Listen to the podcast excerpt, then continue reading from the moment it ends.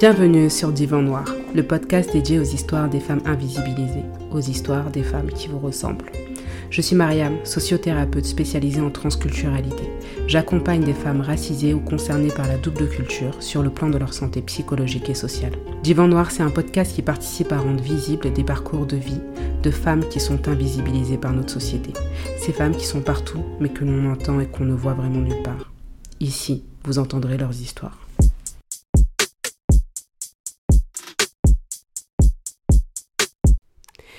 Bienvenue à vous, bienvenue à toi dans ce masala, la deuxième analyse sociothérapeutique. Aujourd'hui, je t'emmène avec moi pour explorer une question, un thème en lien avec le témoignage de ce mois. Et le témoignage de ce mois, c'était celui de Fatou, du silence au cri. Alors, je ne sais pas si tu l'as écouté, mais je t'invite à le faire si ce n'est pas le cas. Euh, moi, ce qui m'a frappé dans ce témoignage, c'est le silence.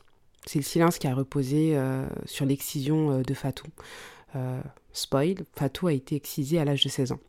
Voilà, elle commence à parler, elle commence à avoir des, réminiscences lorsqu'elle a un peu plus de 20 ans. Et voilà, je me suis dit, mais qu'est-ce qui a produit ce silence? Je savais un peu, mais je me suis dit que ce serait intéressant d'en parler avec, avec vous aujourd'hui. alors je me suis dit silence parce que l'excision c'est tabou, mais aussi euh, parce qu'elle se souvenait, dans ce cas-là en tout cas précisément, euh, parce qu'elle euh, elle ne, se elle ne se souvenait plus de tout, sûrement parce qu'il y avait amnésie traumatique. Et au fait, le truc que je me suis dit après l'avoir écouté, c'est qu'est-ce qui n'est pas tabou? Qu'est-ce qui n'est pas tabou pour nous, femmes, en tout cas pour moi, femmes, noires, africaines, musulmanes, qu'est-ce qui n'est pas tabou pour les femmes racisées issues de l'immigration? Alors, je reviendrai sur euh, cette question qui me paraît très intéressante. Et vous me direz hein, si pour vous elle l'a été ou pas à la fin de, ce masala. Mais du coup, aujourd'hui, je me suis dit que euh, j'allais vous proposer de parler de ce qui produit ce silence, ce qui peut produire ce silence, ce que je vais appeler aujourd'hui le trauma tabou. Le trauma tabou, pour moi, c'est tout ce qui va faire trauma chez l'individu, mais qui est aussi un sujet tabou dans son monde. Et par son monde, j'entends dans ses groupes d'appartenance qu'il soit euh, culturel, euh, religieux, euh, enfin voilà. C'est vraiment ce qui va faire tabou dans son monde à lui. Ça peut tout à fait être l'un ou l'autre, c'est-à-dire qu'on peut tout à fait être soit dans le trauma, soit dans le tabou, mais aussi, on, enfin là en tout cas, dans le cas de Fatou, on est dans les deux, on est dans l'un et l'autre, on est dans le trauma et dans le tabou. Et bien évidemment, quand une personne elle est concernée par les deux, plutôt que par l'un des deux, c'est plus compliqué. Alors on va commencer par parler du trauma. Je vais essayer euh, aujourd'hui d'aller à l'essentiel, parce que le but de l'émission c'est de comprendre comment peut s'instaurer cette fameuse loi du silence pour les femmes racisées et ou concernées par la double culture. Alors le trauma, euh, on en entend beaucoup parler aujourd'hui. Moi j'ai souvent des femmes euh, que j'accompagne dès la première consultation, elles me disent bah, moi Mariam j'ai plein de traumas. Ok, peut-être, peut-être pas. Mais euh, voilà, très souvent, le terme, il n'est pas employé à bon escient. Euh, mais aujourd'hui, on va essayer euh, très rapidement de situer là-dessus. Alors, selon Santé publique France, le traumatisme psychique, c'est l'effet sur le psychisme de certains événements qui vont entraîner une blessure. Donc là, c'est important. ce qu'il faut se dire directement lorsqu'on parle de traumatisme psychique, c'est qu'on parle de blessure. L'individu qui a un traumatisme il a été exposé à un événement marquant comme une menace de mort imminente, de blessures graves, d'atteinte euh, à son intégrité physique ou psychique, ou témoin où l'intégrité physique ou psychique d'une autre personne a été euh, menacée. Et le mot traumatisme, en fait, euh, il tire son origine du, grec trauma qui veut dire blessure. Donc lorsqu'on va parler de trauma, ce qui est important, c'est de se dire que lorsqu'on parle de trauma, on va parler de l'événement, euh, davantage en tout cas, euh, on, va localiser euh, toutes les conséquences qui vont être liées à l'événement.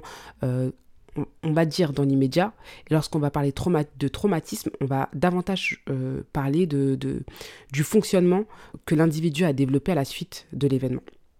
Donc voilà, comme j'ai dit, on entend de plus en plus euh, ces mots, trauma, traumatisme, euh, ça fait partie du langage courant, euh, et ça je pense que c'est dû à la, à la, place de plus en plus importante pour la psychologie dans la société.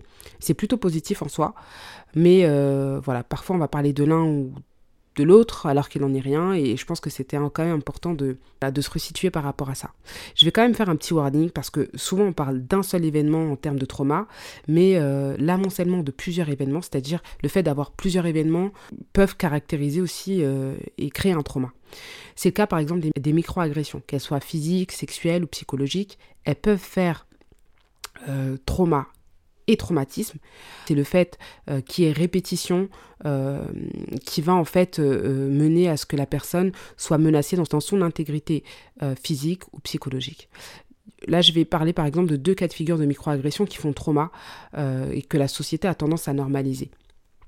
Il y a les microagressions racistes, les remarques qu'on vous fait au travail, par exemple sur votre afro, sur votre manière euh, de parler. Pour, euh, pour les personnes qui sont issues des banlieues, hein, par exemple, euh, souvent on dit qu'on a un accent.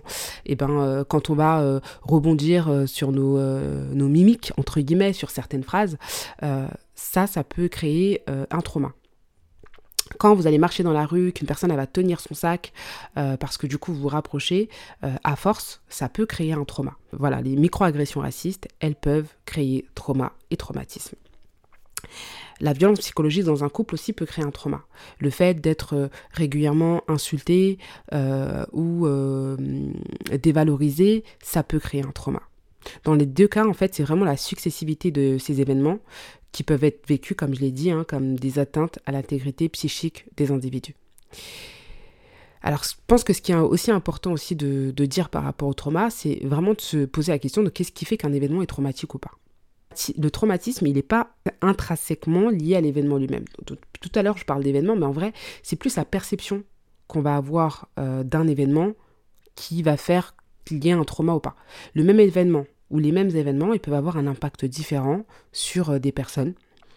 Et cela même si euh, ils peuvent être perçus euh, par tout le monde comme violents ou intenses. Par exemple, une femme qui a été victime d'excision n'a pas systématiquement un trauma, bien que l'excision est très clairement une, mutilation avec toute la violence qui en découle. Hein. Et je pense par exemple à des femmes qui n'en ont gardé aucun souvenir et qui ne savent pas qu'elles ont été excisées. Euh, cela n'exclut pas la dimension du traumatisme physique. Hein. là, on parle bien du traumatisme psychologique. Quand euh, une femme a été excusée, forcément, il y a un traumatisme euh, physique. Est-ce qu'il y a forcément un traumatisme psychologique? Là est la question. Alors, la conscientisation et la perception d'un événement traumatique se traduisent par la situation des femmes qui apprennent qu'elles ont été excisées lors de leur accouchement ou lors d'une banale consultation chez le gynécologue. Et qui, à la suite de cela, en fait, elles vont développer un, un traumatisme. Donc on est toujours en fait confrontés tous à des défis, des difficultés. Mais faire face à un événement que l'on perçoit comme difficile n'est pas forcément synonyme de trauma. De même que faire face à un événement traumatique ne veut pas forcément signifier qu'on a un traumatisme. Si une personne confrontée à un événement traumatique parvient à mobiliser des ressources internes ou externes, qu'elle le surmonte et qu'elle s'en sort, en d'autres termes, si elle parvient à faire preuve de, résilience, cet événement euh, difficile devient une expérience de laquelle la personne a su en tirer, euh, euh, entre guillemets, profit. Et en fait, c'est surtout que cet événement va participer à son évolution et à son développement. Si par contre, la personne, il n'est pas possible pour elle d'intégrer cette expérience, qu'on ne parvient pas à la dépasser, on peut parler de trauma. On pourrait en fait illustrer le trauma par une percée dans la protection psychologique et physique d'une personne, lorsqu'elle se retrouve en fait complètement sans défense face à un événement qui concerne sa vie ou sa santé. Il n'y a aucun jugement entre euh, euh, ceux qui parviennent à faire preuve de résilience ou pas. Euh, j'ai d'ailleurs dédié le premier masala à ce sujet. Je vous invite à aller l'écouter. C'est vraiment pas une question de force, de faiblesse la résilience, ce n'est pas quelque chose d'inné en fait, c'est quelque chose qu'on a construit intérieurement et à laquelle contribuent ceux qui nous entourent. On ne peut pas être coupable de ne pas parvenir à faire preuve de résilience. D'autant plus que la honte et la culpabilité sont des sentiments qui accompagnent en fait une personne qui porte un, traumatisme. J'aime bien le terme porter parce que c'est un peu ça qu'il faut imaginer. Le traumatisme, c'est un fardeau hyper lourd qu'on porte avec soi lorsqu'on n'a aucun soutien émotionnel. Lorsque le trauma euh, survient, le sentiment d'impuissance et d'incapacité d'être pleinement soi-même s'installe. Il y a une dévalorisation de soi qui est liée au sentiment de honte et de culpabilité dont j'ai parlé euh, précédemment. Et euh, ça, ça trompe notre perception de soi, de notre environnement. Euh, et ça nous mène à croire que l'on n'est pas digne d'exister ou, encore qu'on a complètement perdu la raison. La réelle difficulté avec le trauma, sur le long terme, c'est qu'en raison des mécanismes de défense que nous mettons en place, et donc là on parle de, traumatisme, hein, euh, donc ces mécanismes de défense qui s'immiscent et qui changent intrinsèquement notre fonctionnement, notre personnalité, notre rapport à soi, et eh bien en fait c'est que le trauma il va nous éloigner de notre propre identité. Et s'il y a bien une chose qu'on doit retenir sur le trauma, pour comprendre la suite, hein, euh, euh, ce qui se passe notamment pour nous, femmes racisées euh, ou, femmes qui, qui avons une double culture, c'est bien cela en fait. C'est les sentiments qui s'installent et les conséquences sur notre rapport à soi et à notre identité. Parce que maintenant, on va parler tabou. Alors le tabou, par définition, euh, en fait le tabou c'est un interdit d'ordre moral ou religieux qui va concerner des actions, des objets ou des lieux qu'une communauté va considérer comme euh, sacrés ou impurs. Et le tabou en fait c'est quelque chose qu'on n'exprime pas. C'est quelque chose pour lequel on a honte, c'est quelque chose qu'on veut cacher, qu'on veut invisibiliser. Et quand je dis on, c'est moi, c'est mes proches, c'est les personnes de mon groupe ethnique, euh, de mon groupe religieux, de mon groupe culturel. Et ça, ça peut être aussi tout le monde. Ce terme, il désigne en fait, dans un sens populaire, un sujet qu'on ne doit pas du tout évoquer, selon les normes d'un groupe donné. Le tabou, il n'a pas seulement des conséquences pour l'individu, euh, mais il a aussi des conséquences pour euh, tout le groupe, pour les autres. Il fonctionne comme une règle, comme une norme implicite, qui convient de ne pas transgresser, sous peine de remettre en question la structure de la société ou du groupe. Et ça, c'est assez fort. Sous peine de remettre en question la structure de la société ou du groupe. Et je pense que c'est vraiment important de retenir cela, parce que quand on transgresse, entre guillemets, un tabou, euh, l'enjeu, il n'est pas individuel, il est vraiment euh, collectif. Si on doit retenir deux choses sur le tabou, c'est que, d'une part, le tabou est un processus social dicté par le fonctionnement d'un groupe. Comme je l'ai dit, ce n'est pas le fait d'un individu, mais bien d'un groupe, qu'il soit d'échelle minime, donc ça peut être un tabou, un secret de famille, ou euh, plus grand, donc le groupe ethnique ou la société.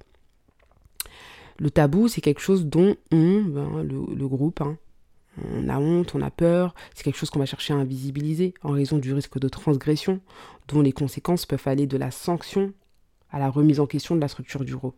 Donc, ça peut être première échelle, euh, enfin voilà, j'ai euh, brisé, entre guillemets, j'ai touché au tabou, euh, je suis assimilé au tabou, j'ai une sanction, voilà, qui va être, je dirais, un peu banale ou minime, et la conséquence la plus importante, c'est la remise en question totale de la structure du groupe. C'est la honte, mais c'est aussi le risque que l'on prend en dévoilant ces choses à la société. Qui risque-t-on d'incriminer? Ses parents? Ses proches? Sa communauté? Les personnes qui nous ressemblent Dans toutes les sociétés, dans toutes les communautés, il y a des tabous. Mais ce ne sont pas les mêmes en fonction de certains paramètres. Prenons l'exemple de l'excision. L'excision, euh, c'est une mutilation génitale qui consiste en l'ablation du clitoris et des lèvres de l'organe sexuel féminin. Donc pour rappel, euh, on a Fatou qui a témoigné à ce sujet euh, dans l'épisode précédent. L'excision, c'est une pratique qui est apparue en Afrique et notamment en Égypte avant l'apparition des religions monothéistes. Elle continue à, y être perpétuée en partie en raison des croyances traditionnelles et religieuses voilà, hein, pour beaucoup, euh, souvent, euh, on dit que, euh, entre guillemets, on, hein, que l'excision doit être pratiquée pour des raisons religieuses. En tout cas, dans beaucoup de pays, on a cette fausse croyance. Et en vrai, c'est totalement faux. En France, si je me souviens bien, l'interdiction des mutilations génitales, elle existe depuis 1983. Alors après, il y a un arsenal entre guillemets juridique qui est venu euh, euh, s'installer euh, depuis, hein, avec des nouvelles lois qui ont renforcé cette interdiction, mais c'est depuis 1983. Là, en fait, là où je veux en venir, c'est que l'excision, elle est d'ampleur systémique, sociétale et culturelle. C'est bien dans une dynamique patriarcale et culturelle et non simplement le fait d'individus défaillants. Hein. C'est pas juste l'exciseuse de problème, il y en aura d'autres. C'est pas juste les parents, euh, uniquement les parents, euh, les problèmes, parce que des fois même les parents ne sont pas impliqués. C'est vraiment euh, un problème qui est sociétal, systémique et culturel. On en revient en fait à la question de la norme et du groupe. Pour illustrer mes propos, moi, dans le cadre d'une recherche universitaire sur l'identité des femmes noires, j'avais recueilli le témoignage d'une femme qui, enfant, avait été excisée par des voisines en fait, les habitantes de l'immeuble dans lequel elle vivait avec ses parents en France, en l'absence de ses parents. La norme pour les groupes qui sont issus de cette... Euh, de, pour ces femmes en fait, pour ces, voisines qui l'ont excisée, et euh, ça l'est encore pour tous les groupes, hein, pour beaucoup de groupes, euh, c'est que les femmes en fait qui appartiennent à leur groupe soient excisées, peu importe où elles vivent. En France, l'excision, ça représente un tabou pour la société. Néanmoins, il y a encore beaucoup, beaucoup de personnes qui contournent euh, cet interdit en allant faire exciser leurs filles lors de leur de séjour dans leur pays d'origine. Donc euh, aujourd'hui, on a près de 60 000 femmes excisées qui vivent actuellement en France. Et elles sont principalement originaires du Mali, du Sénégal, du Burkina Faso, de la Côte d'Ivoire et de la Guinée. Donc en fait, les femmes qui vivent en France et qui ont été excisées sont sous le joug de ce tabou, parce que c'est un interdit. Lorsque je suis en Guinée et que j'aborde cette question avec des femmes, elles me renvoient qu'il ne faut surtout pas dire lorsqu'on n'est pas excisé, parce que c'est la honte, entre guillemets. Pour te situer, hein, euh, la Guinée, euh, voilà, c'est le deuxième pays du monde à pratiquer les mutilations génitales féminines avec un taux de 96% de femmes excisées. Le tabou, dans ces circonstances-là, il a inversé. Pour moi, qui suis une jeune femme euh, française, d'origine malienne et guinéenne, hein, être excisée, c'est tabou lorsque je suis en France. Et par contre, si je suis en Guinée et que je ne suis pas excisée, le fait de ne pas être excisé est un tabou. c'est particulier, mais c'est la réalité. Du coup, euh, il faut se dire qu'on peut avoir des sujets qui vont être tabous dans notre cercle familial, culturel, cultuel, mais qui ne seront pas en dehors du cercle, et vice-versa. On peut citer par exemple le mariage forcé, qui est un sujet tabou pour les personnes vivant en France. Peu importe leurs origines, personne va dans une conversation banale balancer j'ai été marié de force. Euh, peut-être dans une conversation euh, particulière, euh, mais voilà, c'est pas une banalité. C'est un sujet qui, par exemple, va beaucoup moins l'être au Mali. C'est la même chose que la polygamie à laquelle de plus en plus de femmes nées en France sont confrontées. Personne, dans une conversation banale, va dire là aujourd'hui, je sais pas, au travail, oui, je suis mariée et je suis dans un mariage polygamique. En tout cas, ça se fait très peu. Après, bien sûr, euh, il y a des sujets qui vont être tabous pour tous les groupes, euh, parce que tous les groupes ont des points communs. Euh, il y a par exemple celui de l'inceste qu'on nomme le, sujet tabou le plus vieux du monde. Le deuxième point que je voudrais que vous reteniez aujourd'hui sur, sur le tabou, c'est que les femmes issues de l'immigration et racisées sont susceptibles de faire face à davantage de sujets tabous et à une cristallisation de ces sujets. Et là, je suis obligée de vous parler pour, par rapport à ce point-là, par rapport à ce que je dis, de l'intersectionnalité. L'intersectionnalité, pour euh, vous expliquer ce que c'est, je suis obligée de vous raconter l'histoire de Kimberly Crenshaw, qui est, euh, féministe, théoricienne du droit et qui a inventé le concept d'intersectionnalité. En fait, en 1976, il y avait cinq femmes noires qui ont porté plainte contre leur employeur aux États-Unis. Euh, la justice américaine, en fait, a s'appuyé sur les catégories de genre ou de race mais pas des deux en même temps. Et elle se révélait incapable de prendre en compte la spécificité de la discrimination qui s'exerçait sur elle, euh, parce qu'elles étaient à la, fois des femmes et noires. Et c'est précisément pour en rendre euh, raison que Kimberly Crenshaw a euh, créé le concept d'intersectionnalité. Elle s'est appuyée sur des affaires judiciaires pour prouver que les femmes afro-américaines étaient victimes d'une double discrimination et que la société la représentation de la justice ne permettait pas d'en tenir compte. Elle tenait compte soit du genre, soit de la race, soit du statut social, mais pas, pas ces plusieurs catégories-là en même temps.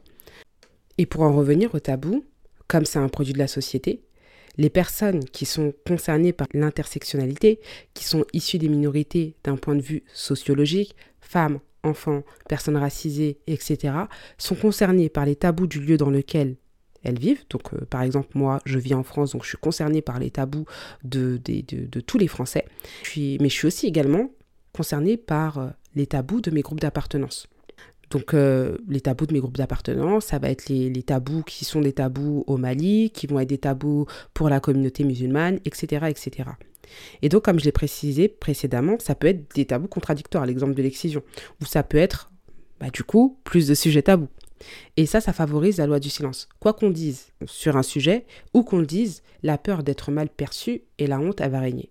Et puis, de toute manière, c'est aussi un certain nombre de sujets en lien avec la femme qui, depuis, entre guillemets, la nuit des temps, peuvent être tabous en fonction de l'appartenance ethnique, que ça soit la grossesse, la vie maritale, le divorce.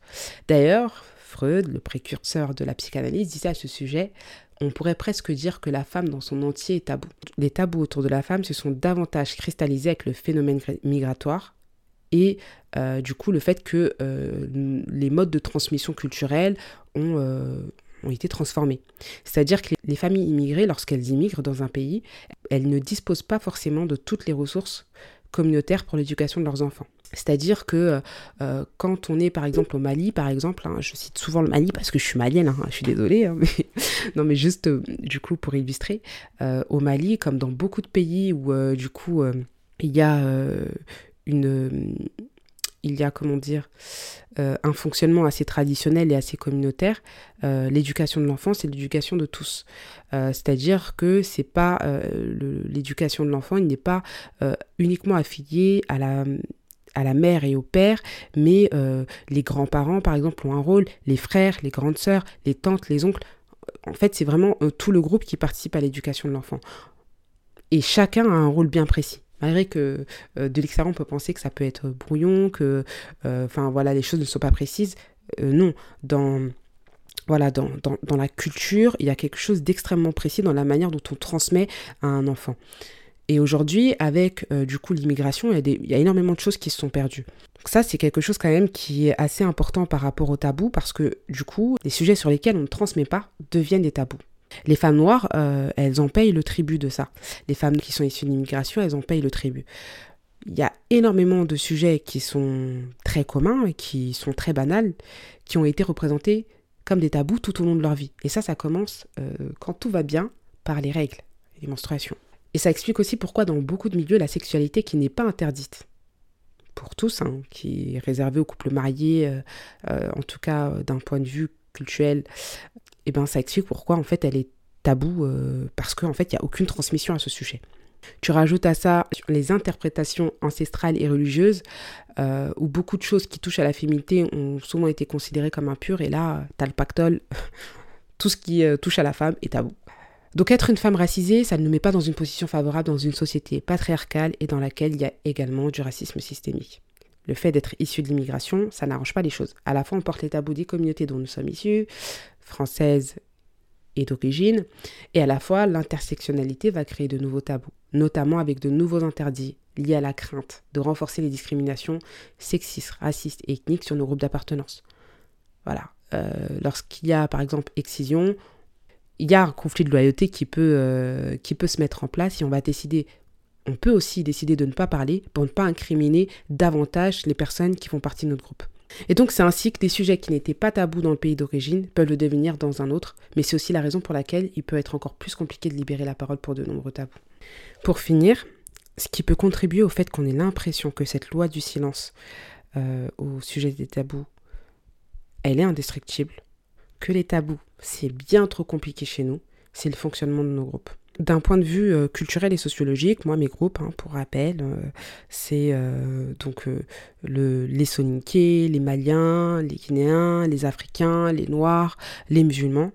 Et eh bien, tous ces groupes, ils ont une structure traditionnelle. Et dans une structure traditionnelle, la communauté, le groupe, il prime sur l'individu en soi, pour moi, c'est pas quelque chose de mal. Je le dis assez souvent. Là, parce que là où prime le groupe, s'exprime normalement euh, la solidarité, la fraternité, la sororité et des liens importants. Ce qui manque beaucoup euh, à notre société qui est aujourd'hui capitaliste et individuelle. Mais vous imaginez bien que lorsque on souhaite libérer une parole sur un sujet qui va entraîner des conséquences sur son groupe, cela peut s'avérer inimaginable. Notamment lorsqu'on a grandi dans un contexte où l'intérêt du groupe prime sur l'intérêt personnel. Qu'on se le dise, Beaucoup, très jeunes, ont vu leurs parents se sacrifier littéralement pour des membres de leur famille, des membres de leur village. Ils ont intégré très tôt l'importance du groupe. Imaginer se sentir responsable, ne serait-ce qu'une seule seconde, de quelque chose qui va chambouler le groupe et peut-être éventuellement le détruire, c'est euh, impossible. Donc voilà. Du coup, euh, je trouvais quand même important euh, de rappeler les sentiments que le tabou génère. Le tabou, il va générer comme on a dit, la honte, on a été en contact avec ce qui est interdit, impur ou mal perçu, la culpabilité, donc on a le besoin de se cacher au même titre que euh, par rapport au trauma, la peur d'être confronté à la, à la sanction, d'être exclu du groupe ou d'être mal perçu par celui-ci. Il y a aussi le conflit de loyauté, comme on l'a dit. Qui imagine-t-on trahir si on parle Nos parents, notre famille, voire Dieu? Tous ces sentiments dont je viens de parler, donc la honte, la culpabilité, la peur, le conflit de loyauté, ils sont présents dans le trauma. Chacun pour d'autres raisons qu'on a expliquées précédemment. Et lorsqu'on est confronté aux deux, n'imaginez pas que c'est des sentiments qui vont se fondre et se fusionner.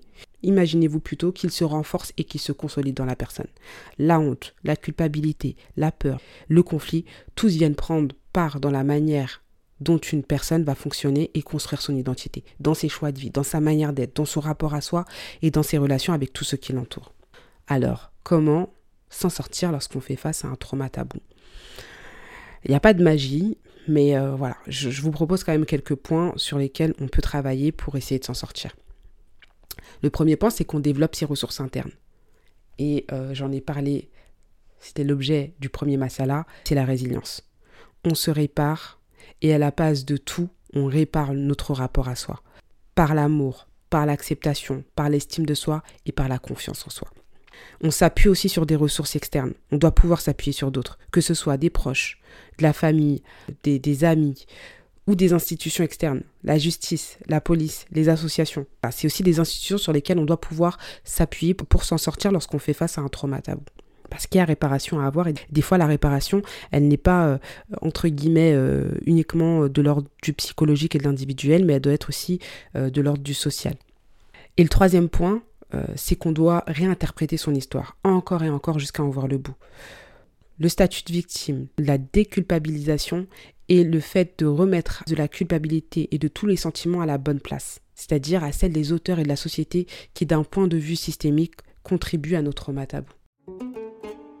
Vous écoutiez Divan Noir, le podcast des femmes invisibilisées et des femmes qui vous ressemblent. Merci de nous avoir écoutés et entendus. Si vous avez apprécié cet épisode, merci de nous mettre 5 étoiles. C'est le meilleur moyen de participer à nous rendre visibles. Vous pouvez me suivre sur mes différents réseaux sociaux et vous pouvez aussi m'écrire via mon adresse email si vous aussi vous souhaitez partager votre histoire. Toutes les informations figurent dans le descriptif de cet épisode. À bientôt pour de nouvelles aventures. Mariam, votre sociothérapeute.